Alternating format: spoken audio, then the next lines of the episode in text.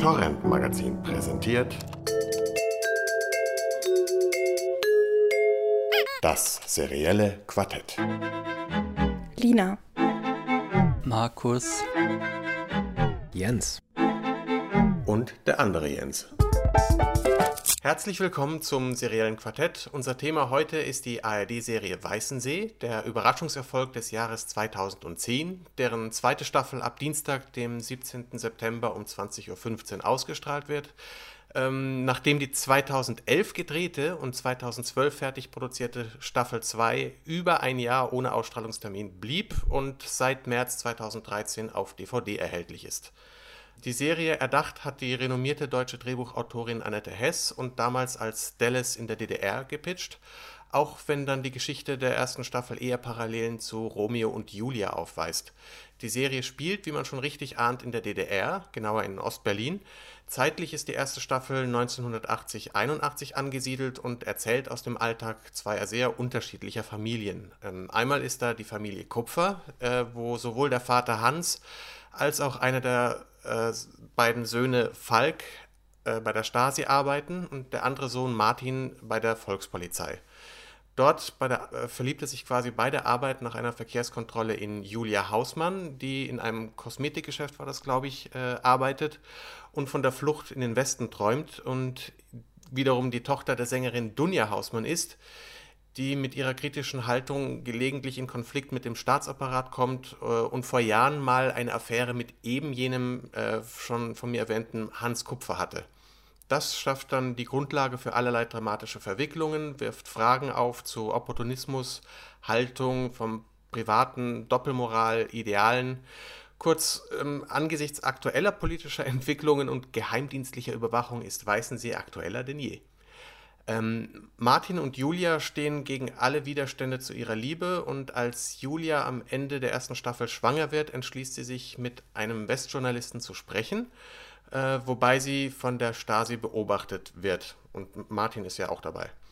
Äh, das ist ein ziemlich heftiger, offener Cliffhanger, mit dem die erste Staffel aufgehört hat und äh, die Serie wurde daraufhin danach äh, ja, mit Preisen überhäuft. Es ist ein großartiges Ensemble, was hervorragend spielt und war ein zaghafter Lichtblick in der deutschen Serienlandschaft, äh, komplex für den Sendeplatz ähm, und mit recht hohem Tempo erzählt. Nun also die zweite Staffel. Äh, man macht einen Zeitsprung in das Jahr 1987. Ähm, Julia Hausmann war wegen Landesverrats verhaftet worden und sie hat Martin seit ihrer Verhaftung nicht wiedergesehen und ihr gemeinsames Kind ist bei der Geburt gestorben. Martin arbeitet jetzt als Tischler und hat mit seiner Familie gebrochen, obwohl ihn sein Vater aufgrund seiner Kontakte vor dem Gefängnis bewahrt hat. Anders als in der ersten Staffel rücken diesmal auch andere Familienmitglieder stärker in den Fokus, was der Serie sehr gut tut, weil es sie halt auch erzählerisch öffnet. Ähm, so gerät zum Beispiel die Ehe von Falk und seiner Frau Vera zunehmend in eine Krise und neu hinzu kommt noch die Familie rund um den Pastor Robert Wolf, der von äh, Herrn Zehrfeld gespielt wird ähm, die sich in der sogenannten Umweltbibliothek engagieren, also einer eher oppositionellen Gruppe, der sich Vera, also Falks Frau, annähert. Ja, äh, mir ist die Serie zu plotlastig ähm, und etwas zu viel Drama für meinen Geschmack, was aber auch an dem Korsett der sechs Folgen a 50 Minuten liegen kann. Stark finde ich die Serie immer dann, äh, in den Momenten, wo DDR-Alltag beiläufig eingearbeitet ist. Ähm, so in der Pilotfolge der zweiten Staffel beispielsweise die Männer-WG aus Martin und seinem äh, Volkspolizeikollegen Peter. Ähm, Schwarz-Weiß- und Farbfernsehen und wie das eben da benutzt wird, zum Beispiel, um über den Rang im System etwas zu erzählen, wer Privilegien genießt und wer nicht. Ähm, die Eheberatungssitzungen mit Falk und Vera finde ich auch ganz großartig, haben schönes Potenzial. Ähm, und das geschieht insgesamt halt mit sehr unaufdringlichem Humor, vor allem in der ersten Staffel und hier zu Anfang der zweiten eben auch noch, nur geht das eben im Verlauf äh, dann doch etwas verloren und wird mir zu wenig. Ja, wie ging es euch denn damit? Ähm, ähm, ich, ich persönlich habe mich, hab mich tatsächlich sehr gewundert, dass ihr, dass ihr diese Serie vorgeschlagen habt, als ich sie gesehen habe ich habe mich gewundert, weil ich habe gedacht, dass eigentlich, wenn, wenn, wenn ich davon rede, dass ich mir wünsche, dass das, das deutsche Fernsehen in, in, in der Serienlandschaft irgendwie experimentierfreudiger wird und mehr ins Ausland guckt, was dort passiert und sich überlegt, wie man da was, wie man vielleicht sinnvoll da mal einsteigen könnte, dann ähm, meine ich eigentlich nicht, meine ich eigentlich nicht so eine Serie wie diese, die mir ohne Hintergrundinfos, jetzt hast du schon ziemlich viele Hintergrundinfos gegeben, aber ohne Hintergrundinfo würde ich jetzt meinen, dass es doch ein bisschen ein, ein verkappter ähm, äh, Mehrteiler ist, wie er doch häufiger im öffentlich-rechtlichen Fernsehen zu sehen ist, was äh, vor allen Dingen an der Thematik liegt. Und äh, die Thematik ist ja, ist ja die, und äh, die kann ich einfach nicht mehr sehen, dass es halt wieder darum geht, ähm, wie schwer es doch war, in der DDR zu leben äh, das wird auch sehr deutlich, dass es ganz, ganz furchtbar schlimm äh, gewesen sein muss. Ähm, ja, nur ist es irgendwie, wird, wird es dann in den Momenten, in dem halt nicht gezeigt wird, wie grausam dieser Überwachungsstaat ist, wird es für mich durch diesen harten Kontrast sehr, sehr kitschig. Und äh, das liegt nicht unbedingt am, am, am Plot oder an den Drehbüchern, das, das möchte ich nicht meinen, sondern es liegt an vielen anderen Dingen, wie zum Beispiel in dem sehr kitschigen Vorspann, einer sehr süßen, so einer zuckersüßen Musik, die unter sehr vielen Bildern liegt ähm, und also auch zu häufig eingesetzt wird, nach, zu meinem Gesch mein Geschmack entspricht es nicht. Ähm, und es liegt auch äh, durchaus auch, obwohl es vielleicht nur ein Randaspekt ist, aber es ist schon sehr präsent, dass, äh, dass die Sass immer wieder singt. Das ist so ein bisschen dieser As Aspekt, äh, wenn man einen Disney-Film guckt und die Figuren fangen an zu singen und man denkt sich, bitte nicht. Und äh, den hatte ich da auch. Ja gut, sie ist halt Sängerin, ne? Da, also es hat ja auch eine Funktion für die Handlung, dass sie halt sich das dann nicht nehmen lässt, äh, obwohl ihr immer wieder nahegelegt wird, doch die, die guten Brechtlieder zu singen, die halt von der Partei auch anerkannt sind, lässt sie sich halt trotzdem nicht nehmen, bei öffentlichen Auftritten halt auch verbotene regimekritische Lieder oder die halt vom, von der SED als regimekritisch empfunden werden, auch wenn sie in Wirklichkeit vielleicht schon 100 Jahre alt sind, halt zu singen und das hat ja schon auch eine dramaturgische Bedeutung oder äh, ist ja schon für die Geschichte nicht ganz unwichtig. Es ist schade, weil die Sascha an sich an sich eine gute Schauspielerin ist. Ich glaube, man muss so ein bisschen äh, den, den Kontext äh, der, der Serie sehen. Ähm, den Kontext hier in Deutschland und auch den äh, Kontext in, äh, für, den, für den Sender und für den Sendeplatz. Also Weißensee ähm, ist, äh, läuft, muss man dazu sagen, dienstags um 20.15 Uhr. Ähm, das ist der Sendeplatz in Deutschland, wo, wo wir normalerweise die erfolgreichsten deutschen Serien sehen, ähm, in aller Freundschaft, um Himmels Willen, Tierärztin Dr. Mertens und Co. Die Serien haben ja äh, wahnsinnige Einschaltquoten, 10 Millionen, 12 Millionen, was auch immer. Äh, und wenn man dann schon so eine Serie wie, wie Weißensee dazu äh, im Vergleich sieht, merkt man schon, dass da, auch wenn wir uns das nicht vorstellen können, aus ARD-Sicht dem Zuschauer da extrem viel zugemutet wird und dass das äh, schon für die ARD sehr mutig war, in Anführungsstrichen trotzdem, ähm, so eine Serie für diesen Sendeplatz äh, zu produzieren. Und glücklicherweise wurde sie für dieses Risiko, was sie eingegangen ist, äh, belohnt damals mit ziemlich guten Quoten und auch halt eben sehr guten Kritiken. Also ich glaube, man darf jetzt einfach nicht, nicht jetzt wirklich zu viel wollen und sagen, okay, wir wollen jetzt hier vielleicht Dexter um diese Zeit sehen oder Madman oder so weiter. Aber ich glaube, Weißensee als Serie ist schon, schon ein Schritt in die Richtung, die ich mir wünschen würde in Deutschland. Es ist eben ein deutsches Thema, ähm, gut geschriebene Drehbücher, die ambitioniert sind, die auch nicht total platt sind. Tolles Ensemble, also tolle Schauspieler äh, und auch wirklich gute Charaktere. Ähm, ich möchte hier äh, Jörg Hartmann nochmal speziell hervorheben, ähm, der wirklich da ja auch so diesen ambivalenten Charakter spielt, den wir sonst ja auch immer sehr loben in den, in den amerikanischen Serien. Dieses ähm, einerseits nett und auf der anderen Seite äh, abgründig.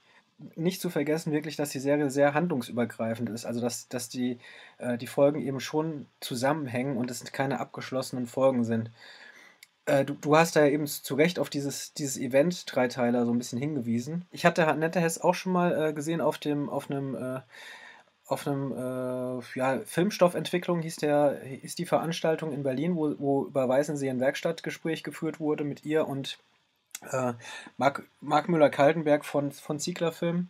Und da hat sie auch nochmal darauf hingewiesen, wie wichtig ihr das war, dass es eben, dass kein äh, dreiteiliger 90 Minuten da rauskommt, sondern dass es eben so als Serie wahrgenommen wird. Und ich glaube, bei jeder Wiederholung, sonst wurde es aber auch wieder zusammengefasst. Es wurde auch schon mal im MDR wiederholt und dann wird doch immer wieder dieser 90 Minuten draus gemacht. Ich finde trotzdem, dass es für Deutschland gesehen schon wirklich eine, eine, mutige Serie ist oder war. Vor allen Dingen die erste Staffel. Ich äh, habe jetzt bei der zweiten Staffel, wenn wir da vielleicht gleich drüber reden, ähm, auch ein, ein bisschen Abfall be bemerkt, auch mehr in die Richtung, den, den Nina jetzt schon meinte. Äh, und das sagt natürlich zwar auch schon viel aus über, über das deutsche Fernsehen, wenn das wirklich äh, vielleicht eine der mutigsten Serien ist oder vielleicht sogar die mutigste Serie in der Größe. Aber es ist meiner Meinung nach, ist sie es auf jeden Fall. Und äh, ich finde es auch gut, dass es sie gibt. Und ich finde es auch gut, dass es eine dritte Staffel gibt. Und der Unterschied ist natürlich, dass es nicht von vornherein die Handlung auf diese 90 Minuten begrenzt ist, sondern dass die erste Staffel halt ganz klar mit einem Cliffhanger endet und dann jetzt ja auch von Anfang an wohl schon so angelegt war, dass bei äh, Erfolg die Geschichte dann halt auch über einen längeren Zeitraum weitererzählt werden soll.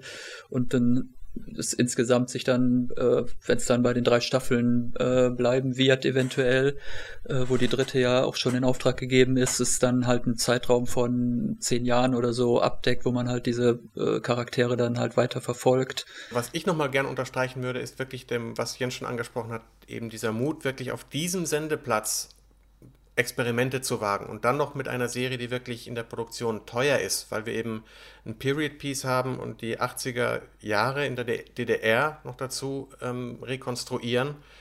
Äh, viele Locations, Drehorte, das ist, war wirklich eine Investition, ein Risiko, was man gewagt hat und es ist belohnt worden. Gott sei Dank ist es belohnt worden, weil sonst gäbe es wahrscheinlich überhaupt keine Experimente mehr ähm, dass man mit so einem Cliffhanger aufgehört hat, dass man das, sich das getraut hat.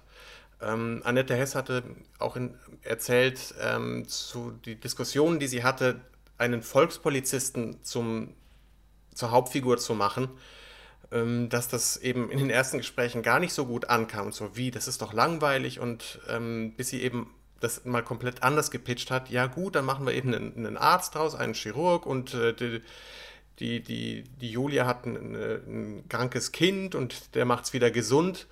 Und das war dann so klischeehaft, dass die dann wirklich gelacht haben und sagten, ja gut, ein Volkspolizist ist wirklich mal was Neues, was anderes. Und das, diese Erdung ähm, macht die Sache wirklich interessant. Also es gibt eine der, einige der schönsten Szenen sind für mich in der ersten Staffel eben auch diese, die einen Volkspolizisten im Arbeitsalltag zeigen auch gerade mit dem, dem als quasi Sidekick eingeführten Peter Görlitz, also die Figur, ähm, wo das so ein Odd-Couple-Ding, also die haben halt auch eine schöne Arbeitsbeziehung. Das ist ganz schick, das lockert das auf und das ist schon für 2010 wohlgemerkt und die Vorproduktion, also die ersten Gespräche dazu, gehen dann ja nochmal drei, vier Jahre zurück. Für die Zeit war das absolut mutig und es wäre schön, wenn das noch weiter ginge. Es klingt jetzt schon wieder wie so ein Nachruf. Damals war es so schön, aber inzwischen ist es auch schon wieder von der Entwicklung eigentlich überholt worden. Ne? Ja, wenn, wenn, wenn wir sehen nochmal zurückblicken, 2010 ähm, im Angesicht des, Ver des Verbrechens. Da habe ich auch gerade dran gedacht. Ähm, ich, ich weiß gar nicht bis wann, äh, wann war, wann lief die letzte äh, Staffel KDD? 2009 schon? Ähm, Beide Serien, ja, die übrigens ja so, um Längen besser sind, wie ich finde. Aber ja, es sind ja auch wirklich ein bisschen andere, andere Themen. Eigentlich das Schöne an Weißensee ist, finde ich, dass es eben mal keine Polizei oder ähm, Volkspolizei, ist, ne? Volkspolizei. Ja. aber es ist ja ein anderer abgegriffener Stoff. Ja, aber es ist, es ist eine Variation auf, auf, ich sag mal, Familienserie. Und da hatten wir lange, lange nichts mehr im deutschen Fernsehen. Also ich denke noch an den Straßenfeger Ich heirate eine Familie zurück aus den 80ern.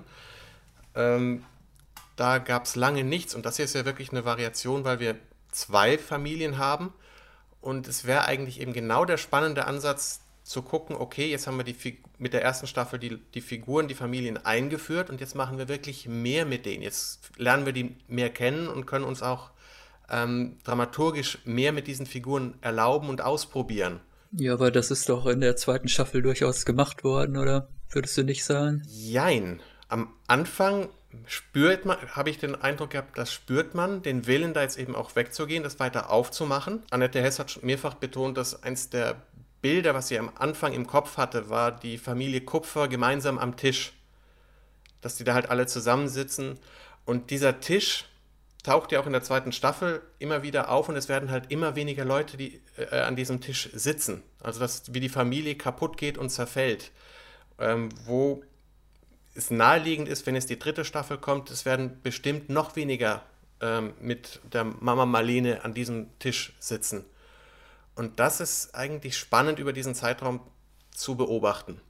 Und ich bin weiß auch nicht, wofür man sich mit Mama Marlene an einen Tisch setzen soll, weil Mama Marlene ja offenbar total dumm ist und ähm, äh, also das wird ja nun irgendwie ständig dargestellt, dass sie nicht mitkriegt, was ist. Und wenn sie dann mal von hinten rum die Strippen zieht, weil sie irgendwie ihr Glück in, in Gefahr sieht, dann ist sie auch noch gehässig. Mama Marlene ist halt vom Sozialismus überzeugt. okay, aber ich wollte eigentlich noch sagen, dass ich, dass ich ja schon finde, dass zum Beispiel der äh, Fall Kupfer ja schon äh, an Ambivalenz gewinnt in der zweiten Staffel, tauchen ja dann schon zumindest mal ein paar Selbstzweifel äh, bei ihm auf und ob das denn überhaupt alles so richtig ist, was er da tut, während er in der ersten Staffel ja eigentlich doch noch so ein fast so ein lupenreiner Bösewicht aller JR ist, der eigentlich immer irgendwie das moralisch Verwerfliche tut und irgendwie eigentlich völlig äh, verblendet ist und eigentlich nur an seinen eigenen Vorteil irgendwie denkt und dann äh, wohl von irgendwie da so ein Komplex davon getragen hat, dass er halt der ungeliebte Sohn ist und deswegen halt äh, irgendwie allen beweisen will, dass er doch der der hundertprozentige äh, staatstreue äh, Mensch da ist. Und in der zweiten Staffel wird das ja schon ein bisschen aufgeweicht, dass er dann auch halt ein bisschen ambivalenter äh, wird. Und genauso der äh, Vater Martin Kupfer, der dann äh, praktisch äh, von innen heraus äh, versucht so ein bisschen den, immer den Sozialismus zu reformieren oder halt so auf, auf dem Glasnost-Weg praktisch das so von innen heraus aus der Stasi äh, heraus irgendwie äh, mitzugestalten, der dann irgendwie äh, zu Beginn der zweiten Staffel strafversetzt wird da an der an die äh, Stasi-Akademie ähm, der ja dann ja eigentlich ähm, doch noch ambivalenter wird oder dann, wo man dann irgendwie gar nicht mehr weiß, äh, für was kämpft er jetzt eigentlich da noch oder halt auch relativ zerrissen ist halt zwischen Glasnost und halt seiner eigenen äh, Überzeugung, dass der Sozialismus halt doch erhaltenswert ist.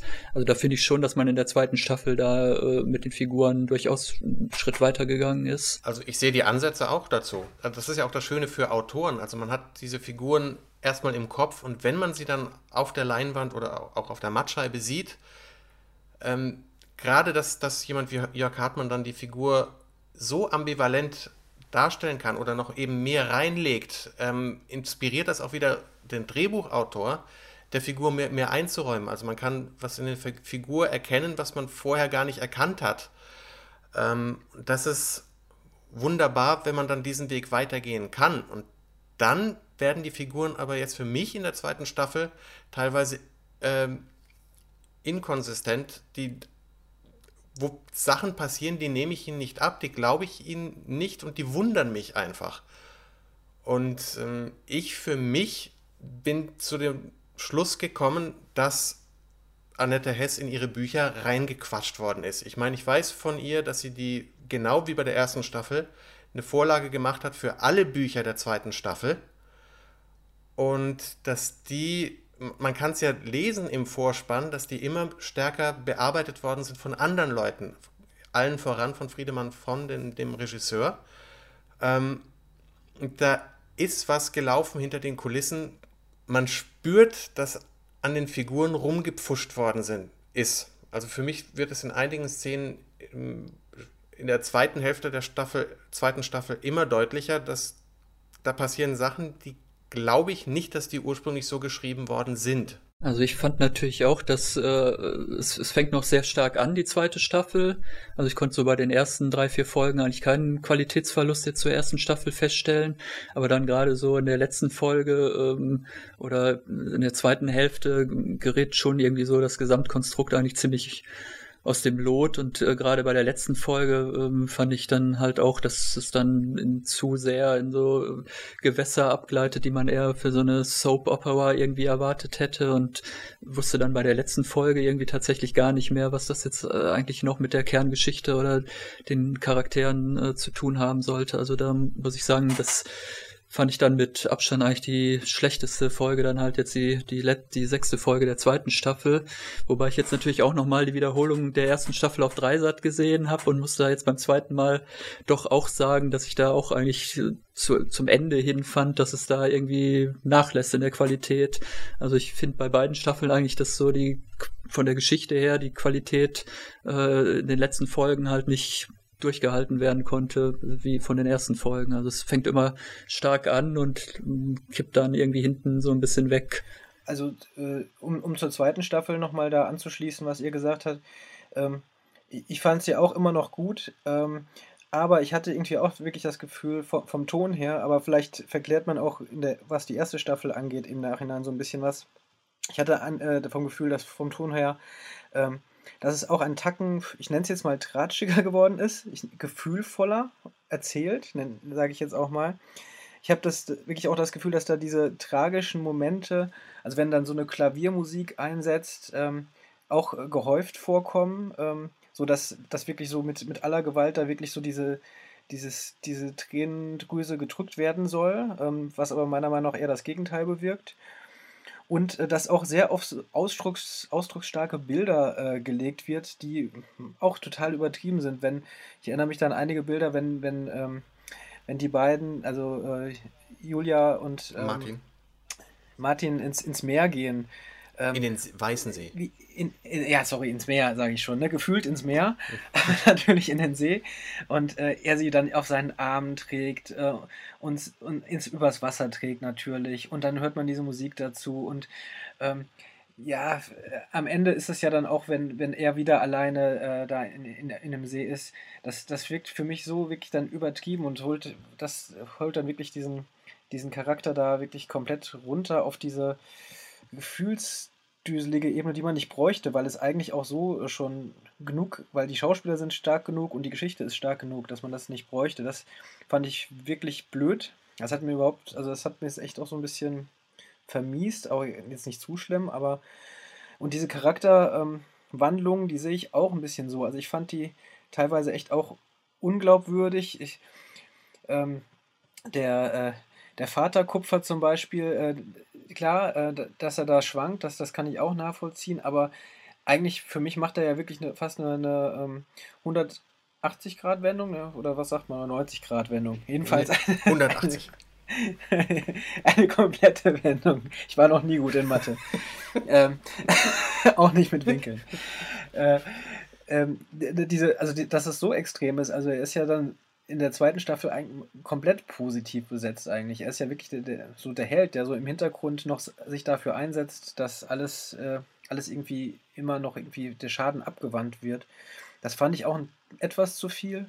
Und andere Charaktere, ähm, auch wie der von Anna Los, an sich äh, auch sehr, sehr schön gespielt, aber ähm, auch immer wieder so, so ein Hin und Her. Also so, wo ich jetzt dachte, ähm, ja, was, was soll das jetzt? Dann, dann will sie da ähm, ne, sich einsetzen und dann wieder nicht.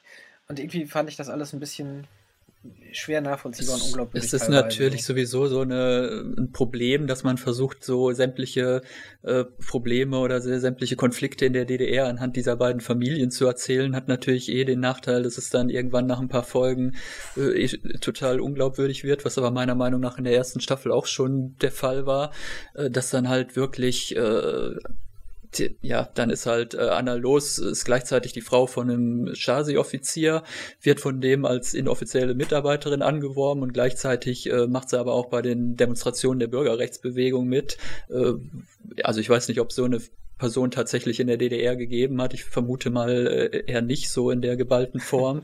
Und das ist natürlich genauso mit dem äh, Vater Martin Kupfer, der wahrscheinlich in Wirklichkeit schon längst äh, seines Amtes enthoben und selber äh, in Hohenschönhausen äh, eingesperrt worden wäre, weil er ist irgendwie Stasi-Oberst und äh, äh, dreht aber immer irgendwas im Hintergrund, dass irgendwie da die, die Opposition Oppositionellen geschützt werden und bloß nicht irgendwie belangt werden und stellt sich ständig dagegen den, äh, gegen seinen obersten Vorgesetzten und das ist ja in sich auch irgendwie schon komplett unglaubwürdig eigentlich. Also Genau, also du, du hast vollkommen recht und vor allen Dingen, das, das zu sehr darf man das jetzt der Serie auch nicht vorwerfen, weil äh, das hat man eigentlich in genug hochgelobten äh, US-Serien ähnlich, diese, diese Abstraktion. Ne? Wenn man jetzt irgendwie auch an Homeland zum Beispiel denkt, äh, wo es mich interessanterweise wirklich auch, desto weiter diese Serie fortgeschritten ist, auch immer mehr so ein bisschen dran erinnert hat.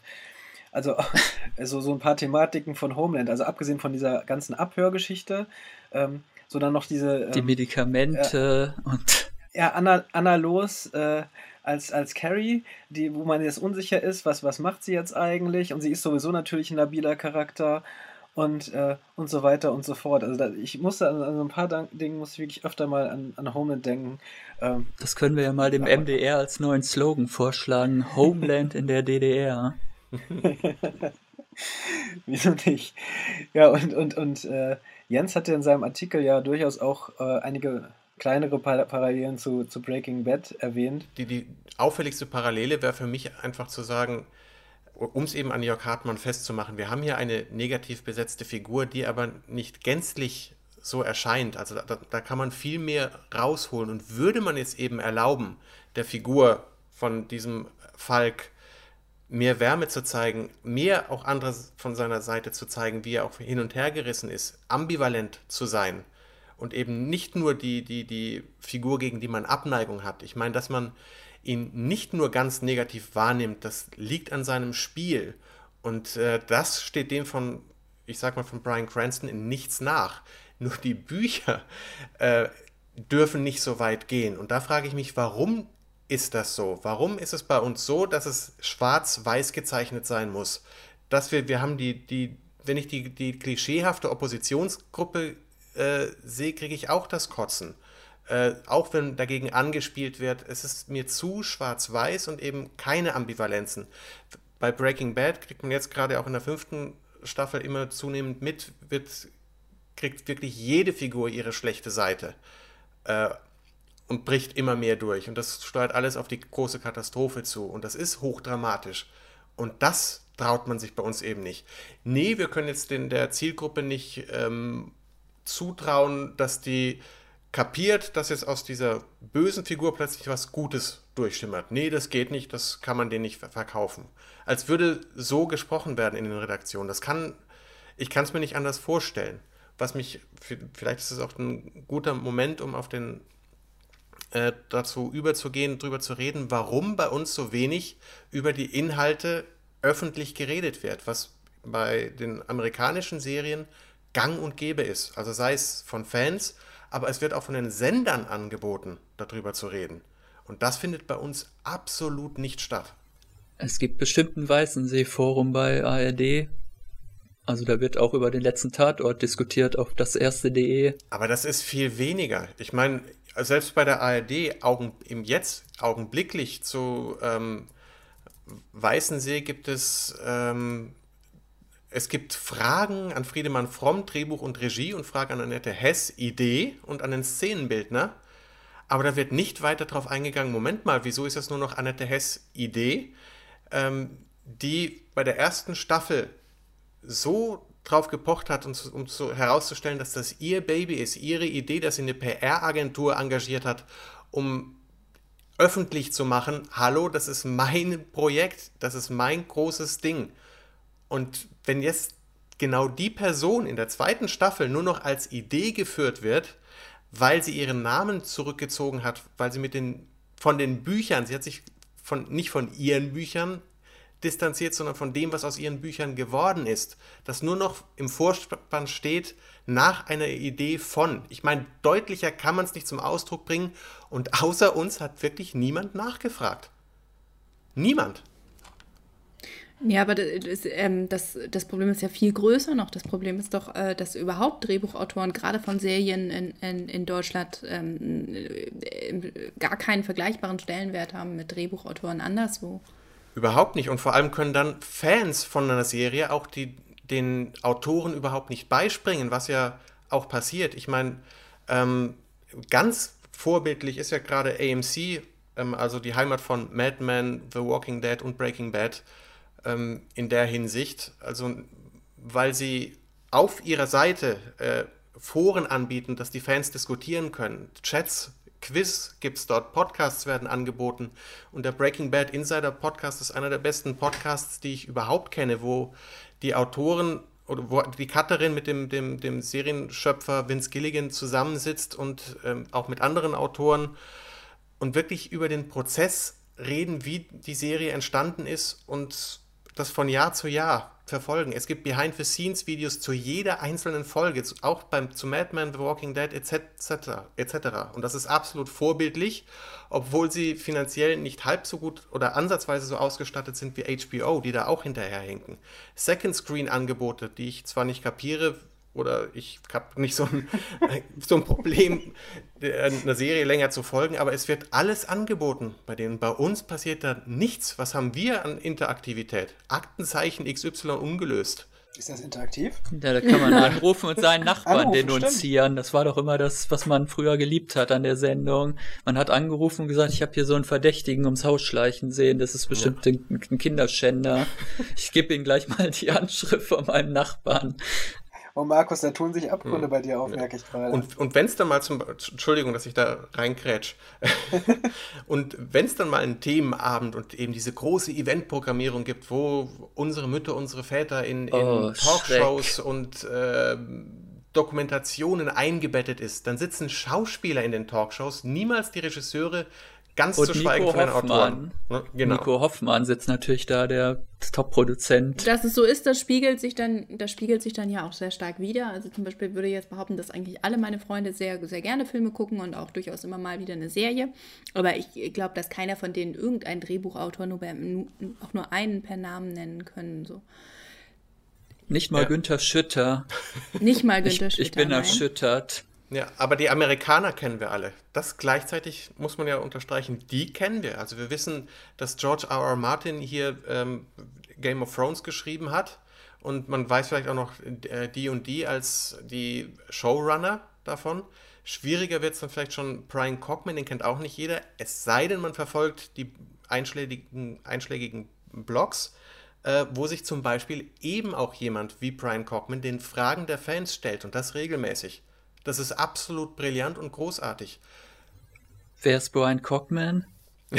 ich habe mich nicht getraut zu fragen. Einer, einer der dritten, der dritte im Bunde im Prinzip, der ähm, die Struktur staffelübergreifend für Game of Thrones entwickelt. Also der schreibt auch einige der Drehbücher selber, aber der ist halt neben den beiden Showrunnern dafür verantwortlich, eben die Konsistenz zu den Büchern und der Serie zu überwachen. Ja, und solche Leute gibt's ja zum Beispiel bei den meisten äh, langlaufenden deutschen Serien gar nicht, habe ich den Eindruck. Also wenn man sich irgendwie mal anguckt, ich habe neulich gelesen äh, zu der Frage, äh, wo und wann ist eigentlich Horst Schimanski geboren, wo dann in drei verschiedenen Folgen drei verschiedene Antworten gegeben wurden. Mal ist er in Breslau geboren, mal in Duisburg und mal in Berlin, glaube ich, und mal ist er zehn Jahre jünger als Götz-George, mal ist er halt genauso alt. Also da gibt's halt überhaupt keine äh, Head-Autoren oder Leute, die da irgendwie inhaltlich die Fäden in, äh, in der Hand haben. Ich glaube, bei diesem einen Polizeiruf aus, was ist es, Rostock, da haben sie es ja jetzt, glaube ich, versucht. Da steht irgendwie immer e Eowyn Moore oder wie er sich auch immer aussprechen mag, äh, als Head-Autor dann äh, in den Credits. Wobei man dann aber auch nicht genau weiß, was genau hat er da jetzt eigentlich, hat, er, er hat ja wahrscheinlich nicht wirklich da irgendwie die Oberhoheit, äh, sondern hat wahrscheinlich nur mal irgendwie die Figuren entwickelt und gu guckt dann halt irgendwie nochmal drauf, ob, äh, ob da keine Inkonsistenzen entstehen, aber ich glaube jetzt auch nicht, dass er da wirklich, äh, so wie das halt die Showrunner in Amerika machen, da jetzt an, an allen Drehbüchern der einzelnen Polizeiruffolgen dann da nochmal rumschreibt oder umschreibt. Und es wäre Marketing, ne? Es wäre einfach, es wird sich so anbieten, was in der Richtung zu machen. Das Einzige, was ich gefunden habe, äh, wo sowas in der Art bei uns stattfindet, ist das Urgestein der Lindenstraße. Da gibt es äh, auf das erste.de eine wirklich schöne eingerichtete Seite und es gibt auch ein, auch ein Fanforum ähm, zur Lindenstraße, wo sich die Fans austauschen. Aber das ist von der Qualität dessen, was in Amerika stattfindet, einfach meilenweit entfernt. Obwohl wir äh, unsere Stars und, und Autoren auch auf Twitter oder Facebook haben.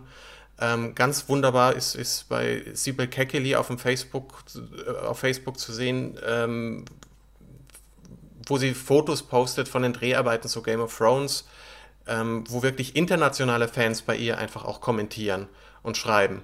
Aber bei uns passiert das einfach null. Es ist natürlich auch ein bisschen immer noch von den Medien, dass die Medien einfach das äh, Genre oder die Gattung Fernsehserie halt immer noch nicht mit dem gleichen Respekt behandeln, wie das vielleicht äh, britische oder amerikanische äh, Zeitungen oder Zeitschriften machen. Also ich bin immer wieder erstaunt, beim Guardian gibt es ein sehr schönes auf der Internetseite TV- und Radio-Blog, wo dann halt auch äh, jeweils Autoren des Guardian äh, parallel zur britischen Fernsehausstrahlung dann halt äh, Woche für Woche halt Serien reviewen sozusagen und dann halt nicht nur Breaking Bad und Game of Thrones, sondern dann halt auch irgendwie so Minderheitenserien wie neulich äh, Le Revenant aus Frankreich oder halt äh, Borgen oder äh, Kommissarin Lund, wie es bei uns heißt. Und ich bin dann immer wieder erstaunt, dass dann irgendwie äh, 500 äh, User-Kommentare dann halt über eine französische Serie, die dann irgendwie bei Channel 5 oder Channel 4 ähm, halt im französischen Original mit Untertiteln dann ausgestrahlt wird. Äh, da berichtet, glaube ich, bei uns in Deutschland nicht mal die Süddeutsche drüber, wenn sowas irgendwo bei Arte läuft, dann geht's ja meistens sowieso unter. Und ähm, lese ich eigentlich nicht, dass äh, Süddeutsche oder FAZ oder Spiegel Online oder wer auch immer äh, irgendwas zu solchen Serien macht. Die machen vielleicht mal was zu Homeland oder halt zu den ganz bekannten amerikanischen Sachen. Und äh, geschweige denn, dass dann irgendwie hunderte von äh, deutschen Kommentatoren dann da aktiv werden und dann auf der Seite da äh, diskutieren und teilweise auf einem äh, ganz hohen inhaltlichen Niveau. Also da sind wir halt auch irgendwie noch äh, Jahre hinterher. Warum ist bei uns eher gang und gäbe, auf die Autoren einzudreschen. Oder es wird ja oft äh, gerne geschrieben, dass ähm, ja, wir hätten eh keine Autoren, die sowas schreiben könnten wie Breaking Bad. Günther Schütter, lass doch mal Günther Schütter eine 60-teilige Füller-Serie schreiben. Ja, oder lass den vor allem mal ein, ein äh, Writers Room einrichten mit Kollegen. Das ist eine, eine, Methode, die sich absolut bewährt hat und die bei uns einfach nicht ausprobiert wird. Wollen wir jetzt mal ähm, darauf zurückkommen, dass es ja schon äh, verzweifelte kleine Versuche in Deutschland gab, sowas zu tun. Also einmal ähm, der Tatort hat eine, ähm, ähm hat eine Offensive da jetzt gestartet, die wird auch ein bisschen belächelt. Und äh, ähm, es gibt aber diesen Ansatz, man will irgendwie was machen. Also ich kenne nur, ähm, dass es auf Twitter eine Geschichte gibt, wo der Tatort begleitet wird. Das ist aber aber keine ARD-Initiative, sondern wo ähm, geschrieben wird, quasi live zur Aus parallel zur Ausstrahlung, was für Fehler die Ermittler machen, was so einfach falsch wäre. Ja, da müssen wir vielleicht, vielleicht differenzieren, warum der Tatort das vielleicht auch eingeführt, ich weiß es nicht, ne? Also ist jetzt nicht, dass ich mit jemandem darüber gesprochen hätte, aber ähm, ähm, ist das, also der Tatort hat halt eine riesen Fangemeinde und es gibt sehr, sehr viele Leute ähm, aus ganz äh, unterschiedlichen äh, ähm, Bildungsschichten und unterschiedlichen Altersstufen, die das große Bedürfnis verspüren, sich über den Tatort auszutauschen. Und das tun sie über Social Media schon lange und viel. Das tun sie zum Beispiel über, über, über diesen, diesen Twitter-Kanal das ist ja auch ab und zu mal ganz lustig zu sehen, was, also zu sehen, wie wirkliche Polizisten oder wirkliche Juristen in diesen Fällen entscheiden würde. Das, das, das finde ich ist ein nettes Zusatzangebot. Und auch sonst gibt es eine sehr harte Kritik auch am Tatort. Also es gibt durchaus viele Blogs, die sich sehr ernsthaft und ähm, auch filmisch mit dem, mit, ähm, auch filmisch mit dem, mit dem Tatort auseinandersetzen. Es gibt zum Beispiel Matthias Dell, schreibt auf freitag.de, finde ich, ähm, immer mal wieder sehr, sehr gelungene Kritiken vom Tatort. Die, de, de, ähm, sondern das sind ja alles, alles Faninitiativen. Und ich glaube, jetzt, jetzt das Neue ist jetzt, dass gesagt wird, dass, dass, dass der Tatort selber versucht, ein Angebot zu machen, um das auch ein bisschen mehr wahrscheinlich in der Hand zu haben. Ne? Weil also die, der Wunsch danach ist ganz offenbar da. Aber was ist daran falsch, wenn die Fans es selber machen? Also ich finde es immer sehr bemüht, wenn ich irgendwie einen Spielfilm gucke im WDR und dann wird nach fünf Minuten unten eingeblendet, gehen Sie jetzt auf kinozeit.wdr.de, frage ich mich immer, was soll das, weil ich will ja jetzt eigentlich den Film sehen und nicht gleichzeitig im Internet äh, rumsurfen und abgelenkt werden. Und wieso, und es gibt ja auch über amerikanische Serien ganz viele Fanseiten einfach, die äh, hundertmal informativer sind als das, was die Sender selber dazu online stellen. Und was ist denn jetzt äh, schlimm dran, dass man sagt, äh, dass die Fans doch, wenn die das Bedürfnis haben und irgendeine Serie, eine deutsche Serie auch mal ganz toll finden, dann werden auch schon Leute kommen und dann halt auch mal eine, eine Weißensee-Fanseite aufmachen. Also wieso muss die ARD das selber machen? Das ist mir nicht so ganz einsichtig. Müssen sie gar nicht. Also es äh, könnten sie und es würde bei dem Erfolg, den das den Weißensee hatte, würde es sich anbieten und das wäre eben auch ein Vorstoß zu sagen, wir, um, wir haben ein jetzt mal eine Serie, kein Event, sondern eine Serie, von der wir auch schon die zweite Staffel und jetzt eben die dritte in Auftrag gegeben haben. Und um die Fanbindung aufrechtzuerhalten, ähm, richten wir da was ein, damit man sich mit den Machern in Verbindung setzen kann. Jetzt, ja, wann geht es denn jetzt weiter oder was ist denn geplant? Dass man einen Kanal hat und eine konkrete Adresse, an die man sich wenden kann im Netz, um sich auf dem Laufenden zu halten, was passiert. Wie es schon eben Peter Jackson mit dem Herrn der Ringe vorgemacht hat, dass es sich absolut lohnt, äh, marketingtechnisch den Kontakt mit den Fans aufrechtzuerhalten, zu füttern und zu bedienen und sich dann eben auch zur Rede zu stellen. Das wäre ganz hervorragend, äh, wenn die Sender damit anfangen würden und gerade die öffentlich-rechtlichen und nicht die privaten. Natürlich ist es den Fans äh, freigestellt, selber Blogs einzurichten. Bei uns sind es halt hauptsächlich höchstens Foren, die das machen, richtige Blogs, die sich dann auf irgendwas spezialisieren.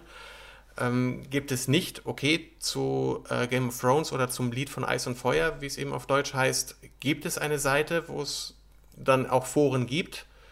Ähm, die gab es aber unabhängig von Game of Thrones, eben schon aufgrund der Bücher. Und das haben wir eher bei Büchern oder bei Musik gibt es Fanseiten, aber nicht bei Serien und nicht bei, bei zu Filmen.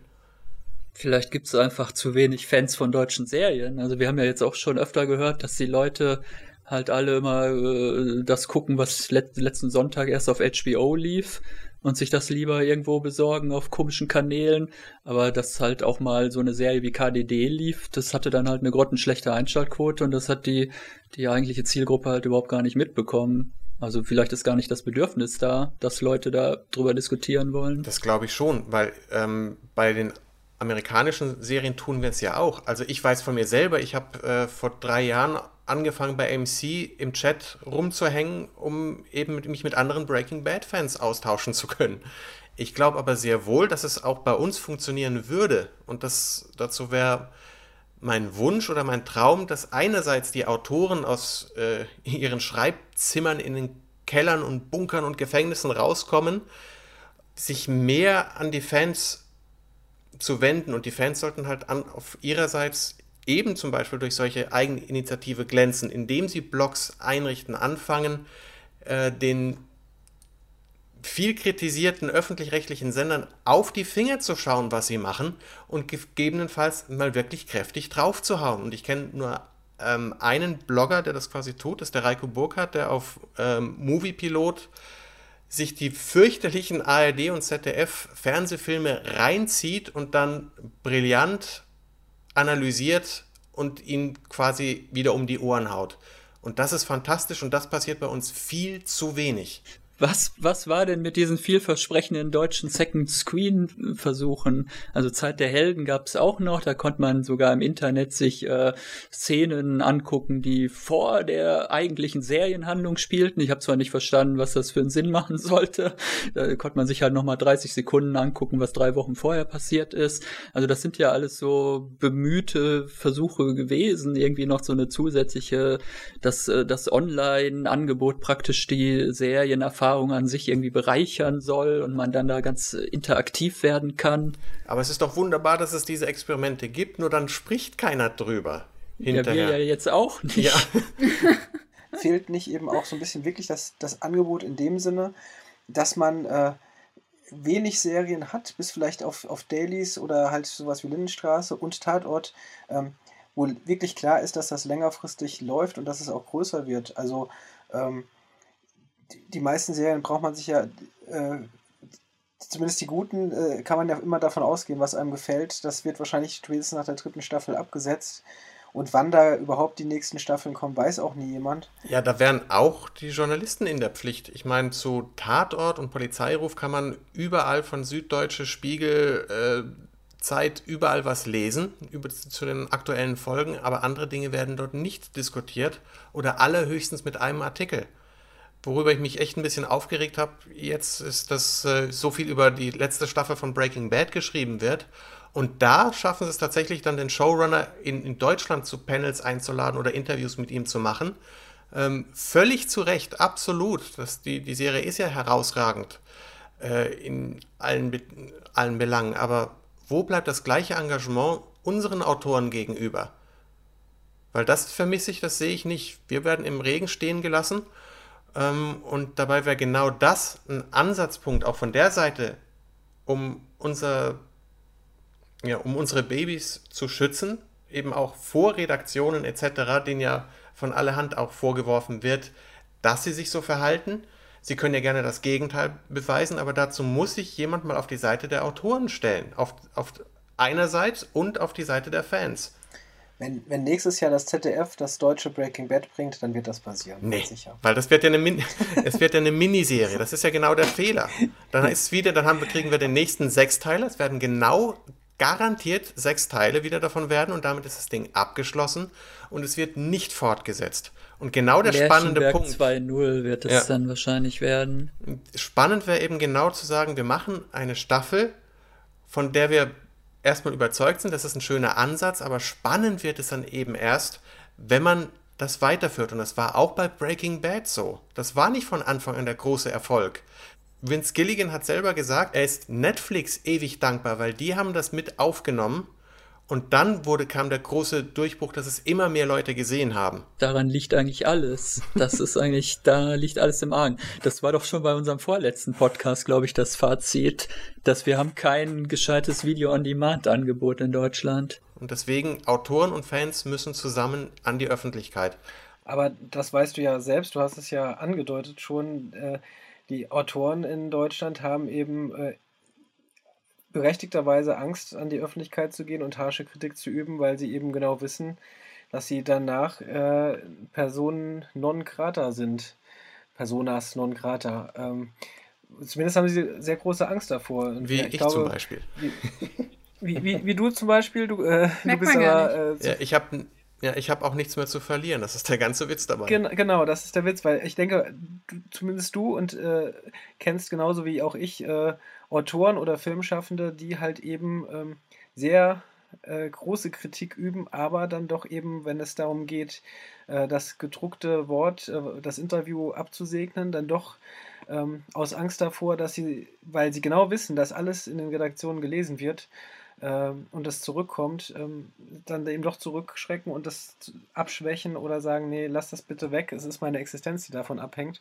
Ähm, da kann man natürlich auch nichts äh, gegen sagen. Das ist die, die große Schwierigkeit. Das heißt, es müsste wahrscheinlich wirklich mal ein, zwei am besten bekanntere Autoren geben. Ähm, Sag mir mal zwei, drei bekanntere. Es kennt ja keiner Autoren. Also Geißendörfer und Annette Hess darf man jetzt nicht erwähnen. Ja, wenn, wenn äh, Lindenstraße wirklich abgesetzt wird, wie es ja jetzt öfter mal äh, rumort zumindest, dann vielleicht wird das passieren. Aber äh, Geißendörfer hat, ist natürlich in einer anderen Position und ja auch eigentlich kein Autor. Zumindest, zumindest und immer noch, das ist, es ist im Prinzip der einzige deutsche Showrunner. Aber das ist halt das gängige Daily Soap Prinzip oder ja gut, ist ja eine Weekly Soap, aber das ist doch, glaube ich, das gängige, die gängige Arbeitsweise bei einer Soap. Also bei einer täglichen ginge das ja gar nicht, dass ein Autor komplett da irgendwie fünf Folgen pro äh, Woche schreibt. Genau, wobei es äh, bei der Lindenstraße dann halt eben weil es eine, eine, wöchentliche ist, glaube ich, noch ein bisschen, da ist es nicht ganz so krass in Anführungszeichen wie bei einer, bei einer Daily Soap und äh, nicht ganz so äh, fabrikmäßig, kann man das ja dann fast schon sagen. Ähm, das ist halt eben so ein Mischmasch, deswegen sage ich, es geht eher, es geht ein bisschen mehr in diese Showrunner oder Writers Room Ecke, aber es ist, ist, so eine Mischung zwischen Autoren und. Darf ich noch auf einen anderen Aspekt, den wir vorhin mal gestreift haben, zurückkommen, nämlich ähm, ähm, dass wir kurz darüber geredet haben, dass eigentlich kein, kein ähm, guter Serienjournalismus stattfindet in Deutschland oder kaum. Ich hab's doch versucht. Ja, ich, ich springe dir gerade bei. Ich hatte auch eigentlich, also habt ihr nicht das Gefühl, dass alle anderen, die ihr so kennt, das auch unbedingt wollen? So ein Journalismus? Ja. Dass das also keine Nabelschau von uns ist, sondern dass das eigentlich, äh, äh, ähm, dass das jeden interessieren würde? Ich glaube ja. Es sagt nur keiner. Es ist, wird höchstens äh, immer, es wird ständig äh, äh, gesagt, dass es, ähm, was bei uns alles scheiße ist und das öffentlich-rechtliche taugt nichts und die privaten taugen nichts. Ähm, es wird immer gerne draufgehauen, aber es fehlt an konstruktiven Vorschlägen. Einfach mal auch zu sagen, ja, äh, das war gut und davon hätten wir gerne mehr. Und wo bleibt das? Und das eben einzufordern und dann den Leuten wirklich auf den Keks zu gehen so wie es mal war in den 70er und 80er Jahren, wo die Rentner eben auch gerade diese Generation Ü60, für die ja angeblich alles produziert wird, die Leserbriefe en masse rausgehauen haben, dass die Post floriert hat und die ihrem Ärger Luft gemacht haben. Heute könnten sie eine E-Mail schreiben und ja, ich, ich sehe schon, dass Jens wieder eine Petition startet. Ich habe ja noch gar keine gestartet.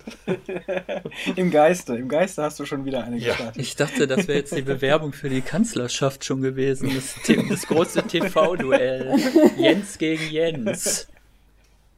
Ich wollte noch sagen, dass es die FedCon gibt und demnächst sogar die Infection. Das wird nämlich nicht von äh, ProSi, nee, wer ist es, RTL 2 organisiert, sondern von irgendwelchen tollen, gewinnorientierten Event-Management-Firmen, wo dann irgendwie wieder äh, drei Tage lang alle Zombie-Fans als Zombie verkleidet in einem Düsseldorfer Hotel zusammenkommen können und dann auch wieder eine Schauspielerin aus The Walking Dead treffen können. Also sowas gibt's doch alles. Es gibt doch die FedCon, es gibt zu Vampire Diaries, habe ich neulich gelernt, sogar eine eigene Convention irgendwo in Deutschland. Ja, die Con Conventions sind der Anfang. Das war ja vielleicht auch das, was es in Amerika so ausgelöst hat. Ähm, und George R. R. Martin läuft ja seit den 70er Jahren auf solche Conventions und trifft Fans und macht das bis heute noch. Und, und äh, obwohl er es nicht mehr nötig hat, signiert er äh, Bücher in, in jeder kleinsten Buchhandlung, bis, bis sein Handgelenk knackt.